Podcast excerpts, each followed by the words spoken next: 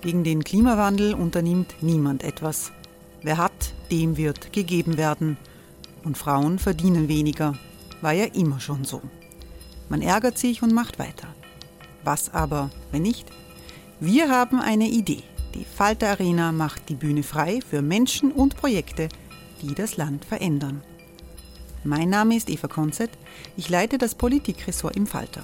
Und am Sonntag, den 26. Mai, veranstalten wir im Wiener Stadtsaal die nächste Falter Arena. Mit dabei unter anderem der ehemalige Politiker und Neosänger Matthias Strolz, Theresa Imre von Markter, Sonja Jöchtel von Love Politics oder Kari Ochsner von Ochsner Wärmepumpen. Machen statt jammern. Wir schauen uns an, wie das funktionieren kann. Kommen auch Sie vorbei. Alle Informationen und Tickets finden Sie unter falter.at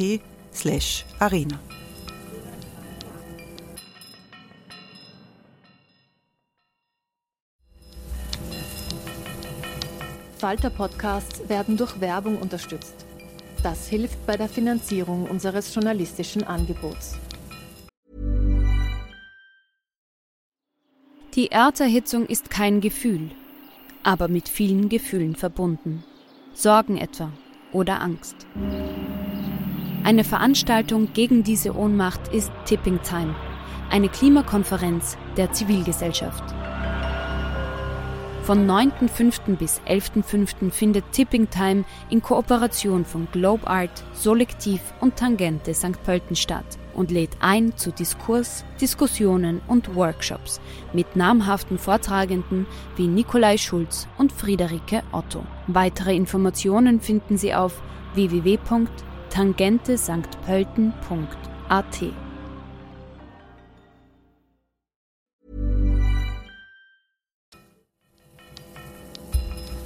Falter Radio, der Podcast mit Raimund Löw.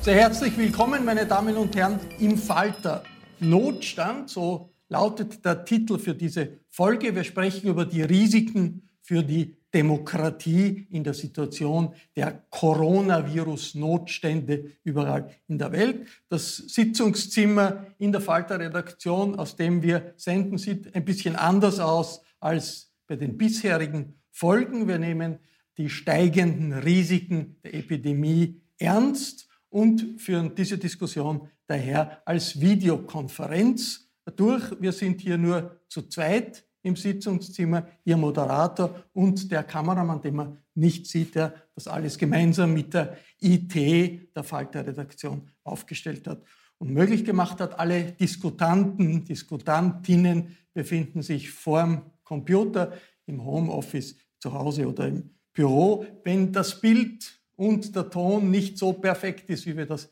gerne hätten, dann bitten wir um Nachsicht.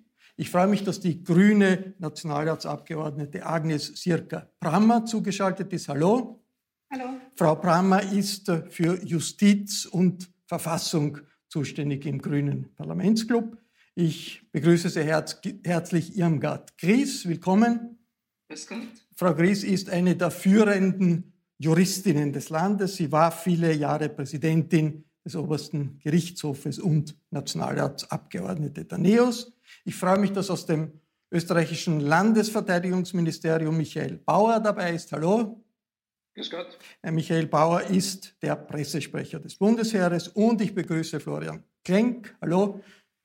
Florian Klenk ist Chefredakteur des Falter, residiert jetzt im Homeoffice, weil die Falter-Redaktion leer ist, leer ist, leer ist. Äh, Frau Abgeordnete Brammer, die Regierung ist allgegenwärtig. Man liest äh, überall, die Opposition tut sich schwer, zu Wort zu kommen, sich Gehör zu verschaffen. Geht Ihnen als Abgeordnete einer Regierungsfraktion, geht Ihnen eigentlich nicht genauso. Wie ist das Parlament eigentlich, wie sind Ihre, ist Ihre äh, Gruppe eigentlich eingebunden in die Entscheidungsprozesse der Regierung, auch der grünen äh, Minister? Naja, äh, die Arbeit läuft äh, im Moment äh, so ab, dass ähm, sehr viel über E-Mail, über Telefon, über Telefonkonferenzen passiert, wie in allen anderen Bereichen auch. Es ist grundsätzlich schon so, dass die Themen, die kommen, nach den Informationen vom Ministerium, also von, insbesondere vom Gesundheitsministerium, wo ja die, die ständigen Briefings stattfinden, äh, an die Abgeordneten äh, weitergehen und von dort dann äh, und, und gemeinsam dann besprochen wird, welche Maßnahmen daraus abzuleiten sind. Also wir haben ja jetzt gerade wieder für äh, Freitag ein großes Gesetzespaket in Ausarbeitung. Da sind natürlich die Abgeordneten sehr gut eingebunden. Was kommen denn da für Stimmen aus den Abgeordneten? Was sagen die Abgeordneten den grünen Ministern? Äh, sagen die ihnen, es, die Spannung steigt, wir halten nicht mehr durch, es gibt äh, große Fragen. Was sind die Sorgen, mit denen die grünen Abgeordneten in Richtung grüner Regierungs, äh, Teil der Regierung kommen? In der letzten Zeit hat sich herausgestellt, dass wir sehr viel die Vermittler sind äh, zwischen äh, dem, was an uns äh, aus der Bevölkerung herangetragen wird, aus verschiedenen Gruppen. Also natürlich jeder äh, in seinem äh, Bereich hat natürlich seine Kontakte zu unterschiedlichen Gruppen aus der Zivilgesellschaft, zu NGOs, zu Wirtschaftstreibenden. Was ist da die größte Sorge? Was, was hören Sie am meisten? Das, das kommt darauf an, äh, mit wem man spricht, aber sie sind insgesamt große Sorgen. Also es sind vor allem existenzielle Sorgen von den Wirtschaftstreibenden, vor allem von kleinen, also ganz viele EPUs, die sich an uns wenden, äh, ganz äh, viele Menschen, die jetzt gerade die Arbeit verloren haben, nicht wissen, wie es weitergeht, viele Dienstleister, Dienstleisterinnen, die nicht wissen, wie es äh, die, die gerne wissen wollen, wann kann man wieder äh, den Betrieb aufnehmen, wie lange müssen wir noch durchhalten. Äh, viele Sorgen von Eltern, äh, wie funktioniert das mit der Schule, wann äh, wird der Schulbetrieb wieder aufgenommen.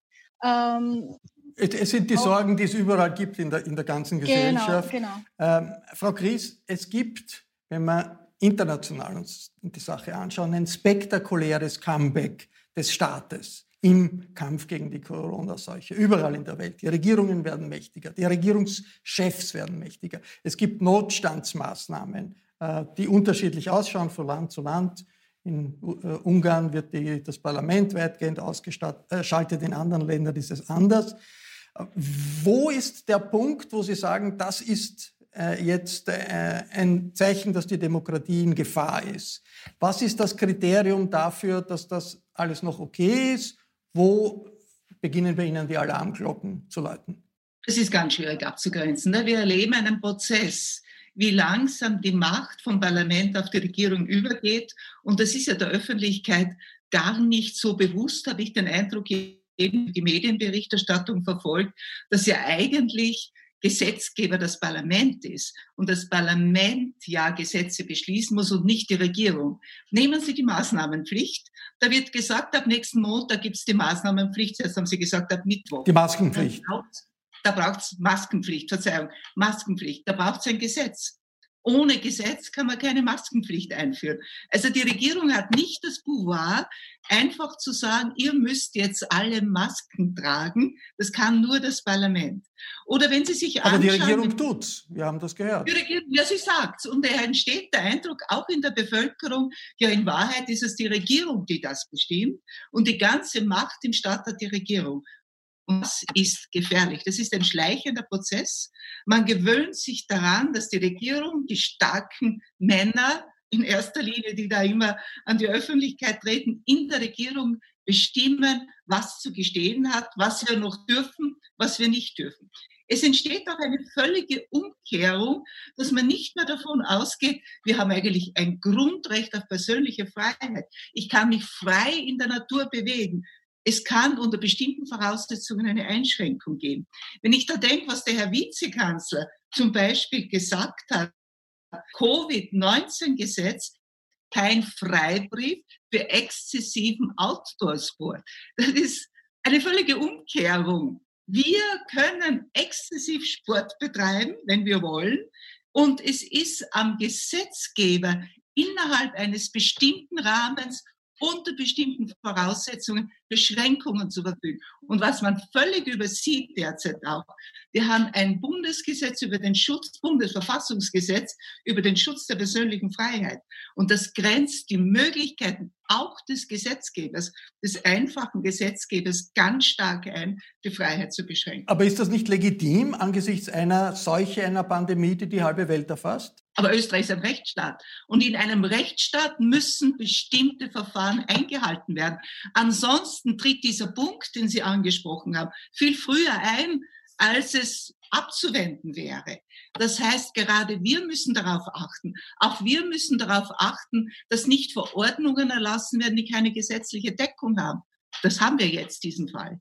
Nicht, wir haben das Betreten öffentlicher Orte, Orte ist verboten in der Verordnung, wogegen das Covid-19-Maßnahmengesetz erlaubt nur, das Betreten bestimmter Orte zu verbieten. Äh, Florian Klenk, skeptische Distanz zur, zur Regierung, zum Staat, das gehört zu gutem Journalismus dazu. Wie verändert die, äh, sich die Situation durch die Seuche? Besteht nicht die Gefahr einer Verharmlosung der gesundheitlichen Gefahr für, für, für das ganze Volk, wenn man äh, hinterfragt, wenn man äh, die Diskussionen, die es in normalen Bedingungen, äh, Zuständen gibt, so führt, als ob es keine Pandemie gäbe.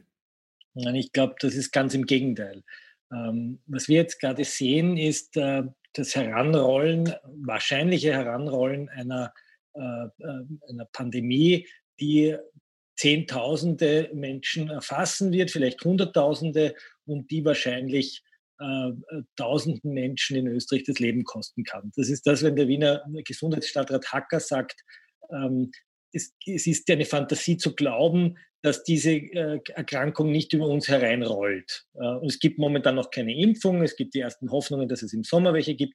Das heißt, wir müssen uns darauf einstellen, dass sehr viele Menschen erkranken werden und dass möglicherweise sehr, sehr viele Menschen sterben werden und dass wir Bilder sehen werden aus Lazaretten äh, von, von Menschen, die sehr bedauernswert sind. Das ist das eine. Und daher müssen wir uns an die Vorgaben der Regierung halten, die sagt, haltet Abstand, kommt euch nicht zu nahe, setzt euch Masken auf, schützt eure Nachbarn, euren Mitmenschen. Das ist völlig äh, vernünftig und im aufklärerischen Sinne auch geboten und die Regierung soll das, wo sie nur kann, propagieren. Das ist die eine Sache. Die andere Sache ist aber, was jetzt gerade sozusagen in, in den Ecken dieser Politik sichtbar wird, nämlich wenn zum Beispiel ein Innenminister Leute, die rausgehen, als Gefährder bezeichnet und sagt, ihr seid Leute, die, das ist jetzt gerade auf Twitter passiert, ihr seid Leute, ihr seid Gefährder. Das ist ein Terminus aus der Terrorbekämpfung der Gefährder. Oder wenn ein Bürgermeister im Burgenland eine, äh, eine amtliche Mitteilung verfasst, wonach man Leute anzeigen soll, äh, die äh, mit anderem Kennzeichen im Ort herumstehen.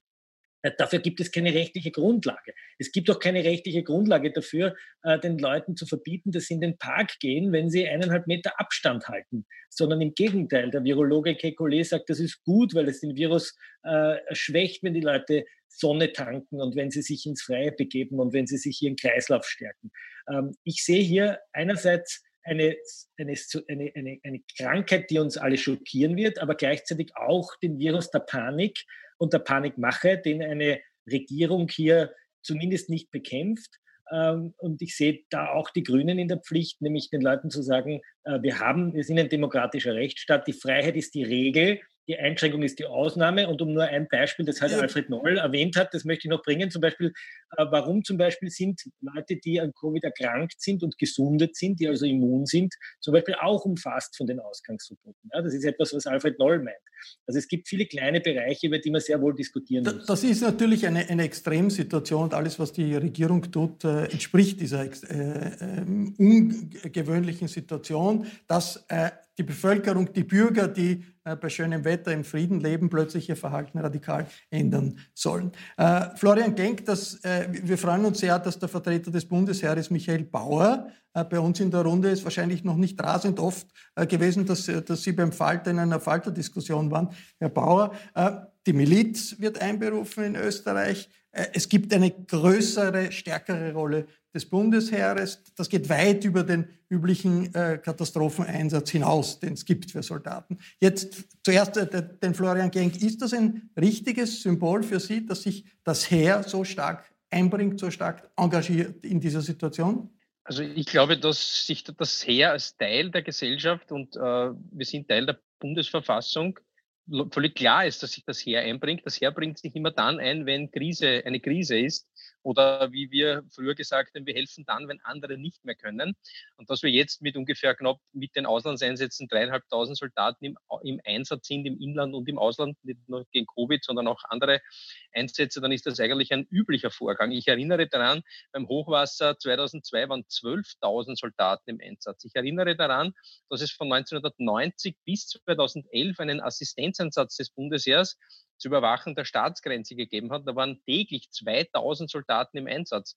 Also immer dann, wenn es eine Krise gibt, und ich glaube, es ist unzweifelhaft, dass derzeit eine absolute Krise nicht nur in Österreich, sondern weltweit herrscht, dann ist es klar, dass das Bundesheer seine Fähigkeiten zum Schutz der Bevölkerung einsetzt. Äh, Herr Bauer, äh, die, äh, das Profil zitiert die Leiterin des Militärgesundheitswesens. Die, die schreibt, das Bundesheer muss auch bereit sein, bei der Quarantäne mitzumachen, bei der Isolation äh, mitzumachen. Heißt das, Soldaten könnten auch äh, beteiligt sein, Dörfer abzusperren, Bezirke abzusperren in den nächsten Wochen?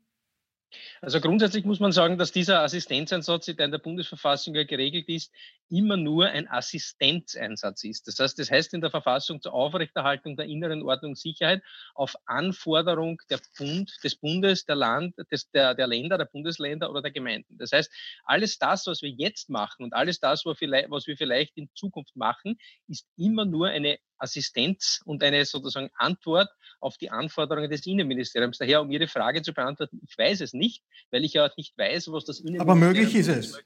Nicht ja, ausgeschlossen. Grundsätzlich ist jede Assistenzanforderung möglich. Wir prüfen dann, ob wir das können, ob wir quasi personell und fachlich dazu in der Lage sind. Und dann, wenn da, wenn die grundsätzlichen verfassungsmäßigen Voraussetzungen gegeben sind, nämlich es muss klar ersichtlich sein, warum diese Maßnahme nur unter Mitwirkung des Bundesheers erreicht werden kann, dann müssen wir diese Assistenz durchführen. Äh, die kritische Infrastruktur soll unter anderem auch geschützt werden, auch durch das Bundesheer. Das heißt, heißt das, es werden Soldaten vor Wasserwerken, E-Werken stehen. Warum? Äh, ist das ein Zeichen dafür, dass man sich Sorgen macht, es könnte zu Unruhen kommen, zu sozialen Turbulenzen kommen im Zusammenhang mit dieser Krise? Also ich möchte Ihnen ein Beispiel geben. Wir schützen jetzt bereits seit ungefähr einer Woche die kritische Infrastruktur. Konkret unterstützen wir die Polizei am Flughafen in Linz-Hörsching, nämlich am zivilen Teil des Flughafens. Dort gibt es eine Polizeiinspektion, so wie es es auf jedem Flughafen und auf jedem größeren Bahnhof gibt. Und um die Polizei zu entlasten, übernehmen jetzt äh, Soldaten teilweise diese Aufgaben. Also nichts Außergewöhnliches, etwas, was schon seit längerer Zeit läuft. Aber außergewöhnlich ist natürlich diese äh, Verlänger, diese, diese Einberufung der Miliz. Das hat, über, hat überhaupt noch nie gegeben in der äh, Zweiten Republik. Äh, Frau Nationalratsabgeordnete Brammer, Staaten werden autoritärer, Gesellschaften werden autoritärer in, so, in solchen Krisensituationen. Das Militär ist natürlich eine autoritäre Institution, muss sein äh, und, und ist jetzt gefragt, äh, sich stärker einzubringen als je zuvor. Frage an Sie. Äh, inwiefern ist es unvermeidlich, dass man in der nächsten Zeit auch stärker in Richtung Überwachung geht? Es gibt ja viele Beispiele, auch international, dass Handys eingesetzt werden, die Handydaten eingesetzt werden, um Personen, die infiziert sind, äh, zu orten, um sicherzustellen, dass sie in Quarantäne bleiben. Äh, und das geschieht in einer Weise, die bisher undenkbar wäre. Muss man das, was es an Datenschutz bisher gegeben hat, einschränken im Kampf gegen die Pandemie? Also, was wir uns auf keinen Fall vorstellen können, ist das, äh, was Sie eben zuletzt gesagt haben, dass äh, konkrete Personen äh, geortet, verfolgt werden können, um festzustellen, ob die in der eigenen Wohnung bleiben oder nicht, wo die hingehen, mit wem die Kontakt haben. Also das können wir uns auf keinen Fall passiert vorstellen. Passiert in Hongkong, passiert in Südkorea. Ja. Genau, aber nicht in Österreich. Also das, äh, das wird so ziemlich allem widersprechen, äh, wofür wir jetzt die letzten Jahrzehnte eigentlich immer gekämpft haben und den sämtlichen Freiheiten, äh, die wir errungen haben.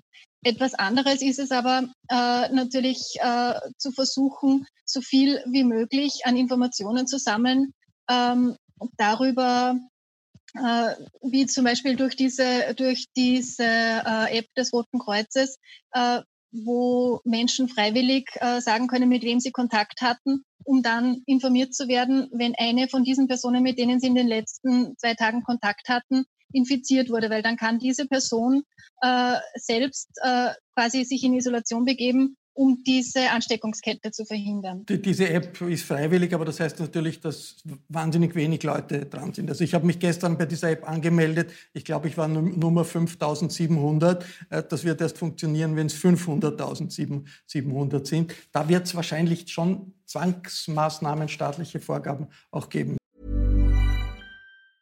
Burroughs Furniture is built for the way you live.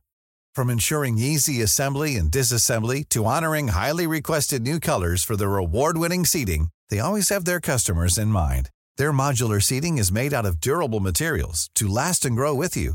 And with Burrow, you always get fast, free shipping. Get up to 60% off during Burrow's Memorial Day sale at burrow.com slash ACAST. That's burrow.com slash ACAST. burrow.com slash ACAST. Müssen. Äh, Florian äh, Klenk, äh, ich bin über einen Satz äh, gestolpert im Kommentar äh, im Falter heute. Zitat Florian Klenk. Politik kann nicht jedes Menschenleben retten. Und das als Kritik an den Bemühungen der verschiedenen Regierungen, Corona-Tote in Spitälern äh, zu verhindern. Ist die Forderung, Schutz von Menschenleben muss Vorrang haben, nicht etwas, was gerade linke Politik immer verlangt hat von Staaten? Der Satz ist ein bisschen aus dem Kontext gezogen. Ich habe gesagt, es wird sich nach Ostern der Widerstand gegen die Ausgangsbeschränkungen in der Bevölkerung mehren. Und es wird eine offene Diskussion darüber brauchen, über eine Verhältnismäßigkeitsabwägung, wie sehr man äh, die Wirtschaft, und wir haben bis jetzt noch überhaupt nicht über die Wirtschaft gesprochen, die Regierung oder die Politik weltweit zerstört gerade auch sehr viel. Sehr viele Existenzen, sehr viele Unternehmer verlieren gerade ihre, ihr, ihr Eigentum, ihren Erwerb. Äh, das ist nicht nichts und das hat auch Folgen für das Leben von Menschen. Wir nehmen weltweit so viele Schulden auf, das wird bedeuten, dass wir in das Gesundheitssystem, in den Klimaschutz, in die Bildung, in die Pflege diese Gelder nicht werden investieren können. Das wird auch Menschenleben kosten, so wie es jetzt auch schon Menschenleben kosten kann, dass Spitäler Leute nicht aufnehmen. Mein Punkt war, dass Politik immer eine Verhältnismäßigkeitsabwägung haben wird. Äh, da habe ich das Beispiel des Straßenverkehrs genannt. Äh, jedes Jahr sterben in Österreich, ich habe es jetzt nicht genau, aber ich schätze mal 300, 400 Menschen im Straßenverkehr und weltweit sind es 1,5 Millionen. Und ich könnte natürlich als Politiker hergehen und sagen, durch ein absolutes Verbot des Straßenverkehrs schütze ich. Absolut nicht, aber ja, Geschwindigkeitsbeschränkungen werden immer wieder genau mit dem. Ja, aber ich könnte, ich könnte immer noch weitergehen und sagen, wenn ich den Autoverkehr verbiete oder möglichst restriktiv handhabe, rette ich Leben. Aber die Politik Politik macht eben Verhältnismäßigkeitsabwägungen und sagt, diese Maßnahmen lassen wir gerade noch zu unter den und den Kartellen. Und ein Rechtsstaat, und das unterscheidet eben eine zivile Gesellschaft von einer militärischen, hat nicht nur eine Feindbekämpfung im Sinne, sondern auch eine Verhältnismäßigkeit. Und äh, es hat zur Folge, dass wir abwägen müssen verschiedenste Interessen. Das heißt nicht, dass der Politik Menschenleben wurscht sein soll. Ganz im Gegenteil. Sie hat natürlich die Verpflichtung, so viele Menschen wie möglich zu retten, aber sie trifft immer wieder Abwägungsentscheidungen. Wenn die Flüchtlingspolitik der Regierung sagt, wir sollen die Boote im Mittelmeer nicht retten lassen von den NGOs, dann nimmt sie damit natürlich auch in Kauf, dass Menschen sterben. Ja, aber das wird heftig kritisiert. Genau das wird natürlich, heftig natürlich. kritisiert. Na, mein Punkt war ja nicht zu sagen, die Regierung soll die Menschen verrecken lassen, sondern mein Punkt war, dass wir in den nächsten zwei, drei Wochen in eine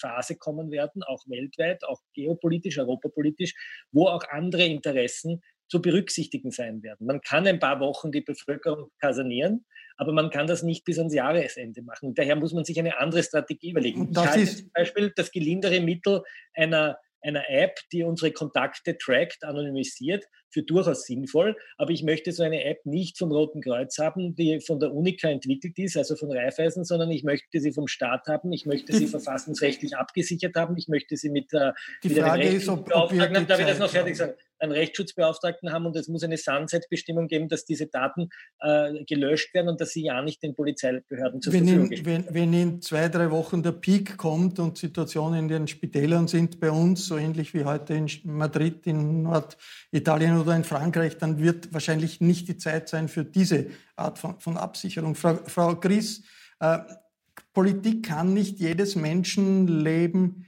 retten. Wie geht man damit um in, in der liberalen Demokratie, wenn man das doch einführt als, als ein Kriterium in der, in der Diskussion? Ja, Politik ist immer, ist immer ein Abwägen, also gebe ich dem Herrn Klenk völlig recht.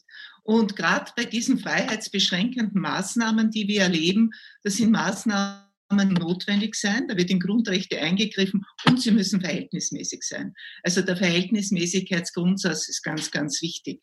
Und daher ist es logisch und auch ganz natürlich, dass, dass eben hier Maßnahmen getroffen müssen, die für bestimmte Menschen, für bestimmte Bevölkerungskreise Nachteile bringen. Das ist ja sonst genauso. Wichtig kann, die Politik kann auch nicht jedes Kind davor bewahren, dass es keinen Bildungserfolg hat. Die Politik kann nicht erreichen, dass jedem Menschen die teuersten und besten Behandlungen zur Verfügung gestellt werden. Das hat ganz natürliche Grenzen. Und daher stimmt schon nicht, dass man dann in einer bestimmten Phase abwägen muss. Das musste man, finde ich, auch schon bisher. Was bringt diese Maßnahme? Ist sie notwendig? Ist sie noch verhältnismäßig im gleich zu den Nachteilen, die sie bringt. Und danach muss man dann die Entscheidung treffen. Dazu würde ich gerne noch etwas einwerfen, ähm, nämlich um zu sehen, wie schnelle Entscheidungen, die nicht offen diskutiert werden und die von Krisenstäben nicht reflektiert werden, welche Wirkungen die haben. Zwei Beispiele. Die italienische Regierung zum Beispiel hat, wie sie herausgefunden hat, dass Chinesen möglicherweise äh, über den Flugweg den, den Virus ins Land bringen, die Flüge, die Flüge gestoppt. Die Konsequenz daraus war, dass die Leute über den Landweg eingereist sind und die Schäden wesentlich enormer waren, weil man am Flughafen in Italien die Leute nicht kontrollieren konnte, sondern sie irgendwie über Züge eingereist sind. Beispiel eins. Beispiel zwei: Die Regierung hat vor zwei Wochen die Quarantäne über Ischgl erklärt um 14 Uhr und hat nicht mit berücksichtigt, dass natürlich dann die Touristen sofort äh, in, die, in, die, in die Autos einsteigen werden, einen Stau produzieren werden und am Abend wahrscheinlich die Züge in die Heimat nicht erreichen werden, also irgendwo nächtigen müssen. Ich hätte mir erwartet, ein intelligentes Mikromanagement, dass man hergeht, ins Melderegister schaut, schaut, woher kommen die Touristen, das hat man erfasst, äh, dann mit der Hilfe zum Beispiel des Militärs äh, äh, Möglichkeiten von Bussen oder Zügen äh, zur Verfügung und sagt, es gibt zentrale Städte, in die diese Leute gebracht werden. Entweder sie bleiben in der Quarantäne in Ischgl oder sie werden aus der Landes gebracht zu ihren Heimatstädten, wo sie übernommen werden. Das ist ein intelligentes Krisenmanagement, aber nicht zu sagen, wir machen jetzt Quarantäne und dann verbreiten sich 10.000 Menschen der, in ganz äh, Europa, die möglicherweise infiziert sind. Also mir geht es um intelligente, verhältnismäßige chirurgische Maßnahmen und nicht um die großen Ansagen, alle müssen zu Hause sitzen und sich fürchten. Herr Bauer, ist das Bundesheer je angefragt worden im Zusammenhang mit der Situation in Ischgl, solche Transporte nach Verhängung der Quarantäne oder vor Verhängung der Quarantäne durchzuführen? Nein, aber da muss man natürlich dazu sagen, man muss die Situation auch beurteilen, in der die Regierung zu diesem Zeitpunkt war. Es ist natürlich immer leicht, im Nachhinein, Woche später zu sagen, das hätte man besser machen können. Aber zu dieser Zeit hatte man eine Entscheidung treffen müssen. weil es ist letztlich auch um Zeit gegangen. Und es ist für mich absolut nachvollziehbar, dass genau diese Entscheidung äh, getroffen wurde wie gesagt, in einem Jahr wird wahrscheinlich noch besser wissen und in fünf Jahren werden ganze Diplomarbeiten darüber geschrieben werden, wie es noch, noch viel besser gegangen wären. Aber letztlich bei Entscheidungen muss man treffen. Äh, ja, aber der Krisenstab, Moment, der Krisenstab muss schon Auswirkungen von Entscheidungen vorher besprechen. Deswegen gibt es Krisenstäbe. Äh, das ist genau der Sinn, dass ich eine Auswirkung äh, bedenke. Und ich glaube zum Beispiel gerade diese Abreiseentscheidung, hätte man vorher natürlich wissen können. Aber ich mache der Regierung ja da auch keinen Vorwurf. Ich sage nur, man muss aufpassen bei großen einschneidenden Maßnahmen, was sie bewirken. Wenn heute das Landwirtschaftsministerium in Wien große Grünflächen sperrt, um zu sagen, die Bevölkerung soll da nicht hin, weil sie könnte sich dort anstecken, dann ist die Auswirkung davon, dass sich noch mehr Menschen in kleinen Parks treffen und möglicherweise das Gegenteil von dem erreicht wird, was bezweckt wird. Darum geht es mir. Es geht mir um intelligente Maßnahmen. Also wenn Sie so wollen, eine intelligente chirurgische Kriegsführung und nicht das brennende Haus im Dorf löschen, indem man den Staudamm äh, wegsprengt, weil dann ist das ganze Dorf weg, dann hat man nichts davon. Herr Bauer, ich habe noch... allerdings ehrlich... Bitte, Herr Bauer. Bitte. Äh, Man muss aber ehrlicherweise dazu sagen, dass also zu mir zumindest nicht alle Grundlagen zur Verfügung stehen, die damals die Regierung oder den Krisenstab genau zu dieser Entscheidung geführt hat. Ich glaube, also ich persönlich würde mir nur dann eine Entscheidung oder eine Kritik darüber anmaßen, wenn ich weiß, okay, haben, welche Informationen sind zu jeglichem Zeitpunkt vorgelegen. Aber Sie haben eine Frage gehabt. Ja, was, was, was natürlich auffällt, ist, äh, auch in, in, deutschen Medien auffällt, dass sich die Bundesregierung in Wien äh, mit Ischgl erst beschäftigt hat, also wie, wie das ganze äh, Debakel dort äh, bekannt geworden ist. Und die Frage steht schon, wie kann es sein, dass Wien nichts wusste? Das ist dann nicht in Ordnung. Und wenn Wien etwas wusste, wieso hat man nicht reagiert? Meine Frage war, wie ist denn zurzeit die Corona-Infektionssituation im Bundesheer? Ich stelle mir vor, in einer Kaserne ist Home Homeoffice ein bisschen schwierig? Also wir haben derzeit im Bundesheer wenn ich richtig informiert bin, knapp über 40 Corona-Kranke. Und wir haben natürlich sofort Maßnahmen gesetzt und setzen auch noch weitere. Wir haben jetzt ungefähr 1600 Soldaten, die heute in verschiedenen Kasernen in Österreich einrücken. Also wir machen bei denen gleich zu Beginn eine Untersuchung, Fiebermessen. Wir machen eine genaue Anamnese. Wir haben im, im Speisesaal nur mehr jeden zweiten Platz besetzt. Die Soldaten essen alle in eine Richtung, um sich nicht gegenseitig sozusagen anstecken zu können.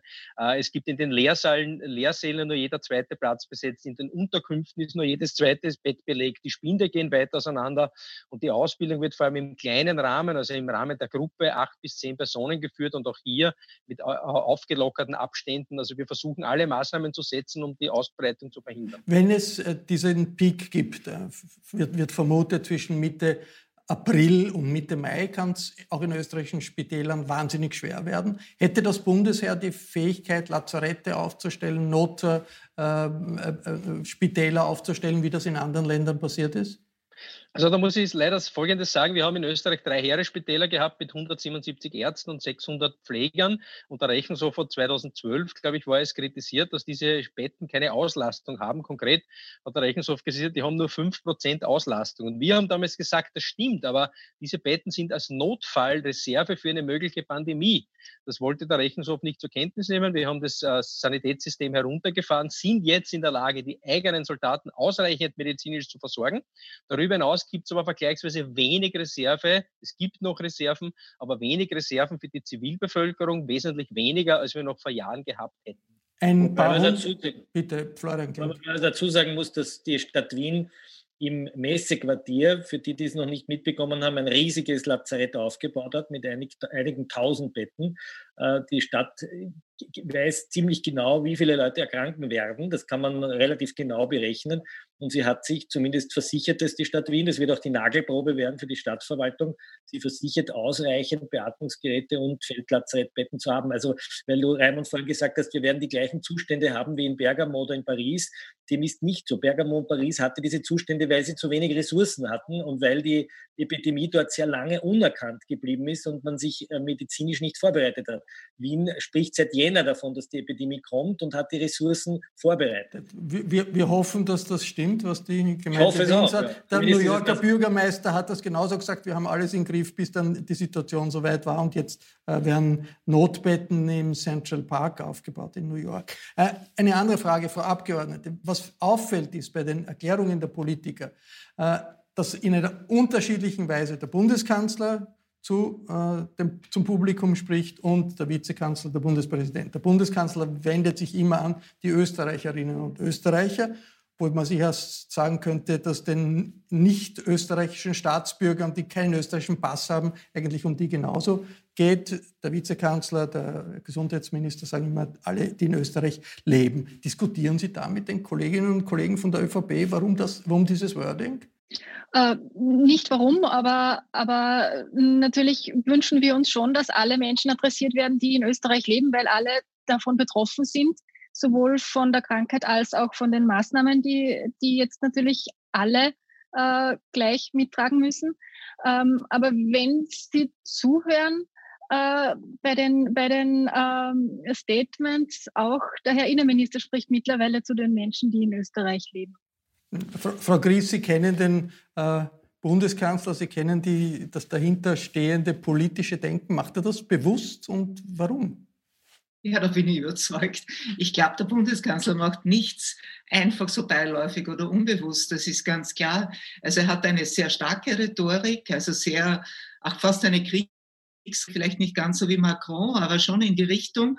Und das wirkt ja auch bei den Leuten. Ne? Die Leute haben das Gefühl, da ist jemand, der tut was für uns. Und so wie die Bildzeitung geschrieben hat oder auf dem Titelblatt hatte, so einen bräuchten wir auch. Also ich glaube, das ist völlig bewusst und die Rechnung geht auch auf. Ja, aber was soll das Kalkül sein, sich nur einen Teil, an einen Teil der in Österreich lebenden Menschen zu wenden? Und die Leute, die keinen österreichischen Pass haben, äh, werden, werden außen vor gelassen? Damit wird doch an all die signalisiert, die vor allem die ÖVP deshalb gewählt haben, weil sie diese Ausländerpolitik verfolgt. Und die fühlen sich da auch angesprochen. Also das sind schon Signale auch, die in diese Richtung gehen.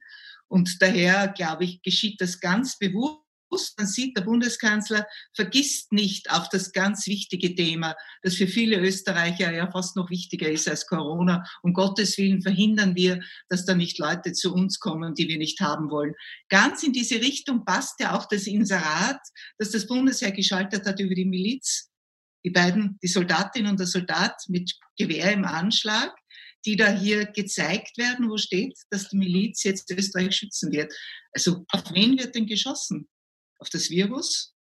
Also da sind schon Signale und Codes werden verwendet, die ein bestimmtes Publikum wieder zufriedenstellen. Die Ihnen ehrenweise sagen, dass das Bundesheer dieses Sujet auch für misslungen geachtet und mittlerweile ausgetauscht hat.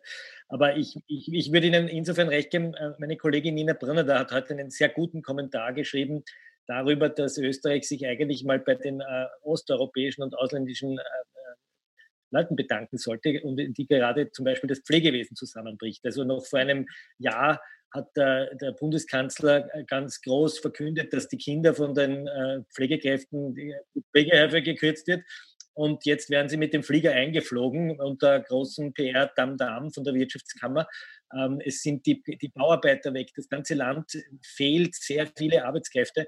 Man würde vielleicht, ein, ein, äh, ich weiß nicht, ein Herr Trudeau hätte vielleicht auch einmal in einer Ansprache diesen Leuten gedankt und gesagt, ihr seid auch Teil von Österreich, ihr seid auch from Austria, äh, anstatt sozusagen diese merkwürdige, auch Lesbos zum Beispiel wird nicht erwähnt. Ja. Es wird nur darauf hingewiesen, dass es Roma-Siedlungen gibt, irgendwo in Südeuropa, in denen das genauso tragisch sei. Also es ist nicht ausgeschlossen, dass die Politik auch lernt und ein Lernzustand auch etwas an, an der Realität aufholt, was äh, schon seit langem da ist, was aber von einem Teil äh, der Politik äh, verdrängt wird. Das war der Falter-Talk über den Notstand in der Demokratie und es hat auch einiges an Innenpolitik hier gegeben unter den Bedingungen des Coronavirus eine ungewohnte Sitzung, ein ungewohntes Setting im leeren Sitzungszimmer der Falter-Redaktion. Ich bedanke mich äh, sehr herzlich äh, bei allen Teilnehmerinnen und Teilnehmern an dieser Videokonferenz. Der Falter bietet jede Woche Berichte und Analysen auch zum Coronavirus. Seriöser und unabhängiger Journalismus ist in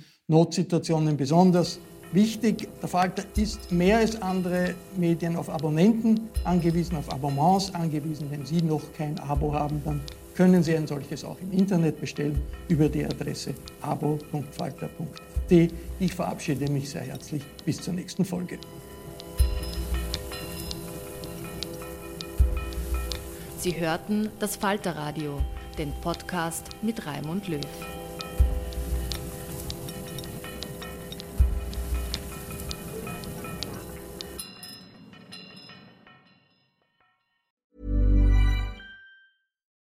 Here's a cool fact a crocodile can't stick out its tongue. Another cool fact you can get short term health insurance for a month or just under a year in some states. United Healthcare short term insurance plans are designed for people who are between jobs, coming off their parents' plan, or turning a side hustle into a full time gig. Underwritten by Golden Rule Insurance Company, they offer flexible, budget friendly coverage with access to a nationwide network of doctors and hospitals. Get more cool facts about United Healthcare short term plans at uh1.com. Planning for your next trip? Elevate your travel style with Quince. Quince has all the jet setting essentials you'll want for your next getaway, like European linen, premium luggage options, buttery soft Italian leather bags, and so much more. And is all priced at 50 to 80% less than similar brands. Plus, Quince only works with factories that use safe and ethical manufacturing practices. Pack your bags with high-quality essentials you'll be wearing for vacations to come with Quince. Go to quince.com/pack for free shipping and 365-day returns.